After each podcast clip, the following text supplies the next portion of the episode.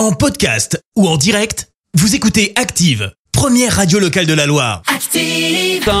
On parle d'un activiste indonésien et c'est l'info du jour qui fait du bien. Oui, il a construit un musée avec les déchets en plastique récoltés sur les plages. Le musée a ouvert ses portes il y a quelques jours à Grézik sur l'île de Java. L'objectif, c'est d'interpeller les visiteurs et les pouvoirs publics pour mettre fin à l'utilisation d'objets en plastique à usage unique un fléau en Indonésie et dans toute l'Asie du Sud-Est. Euh, trois mois de collecte et plus de 10 000 déchets, des bouteilles, des pailles, des sacs et autres vieilles tongs.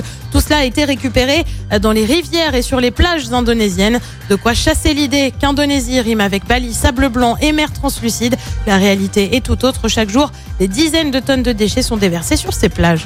Merci. Vous avez écouté Active Radio, la première radio locale de la Loire. Active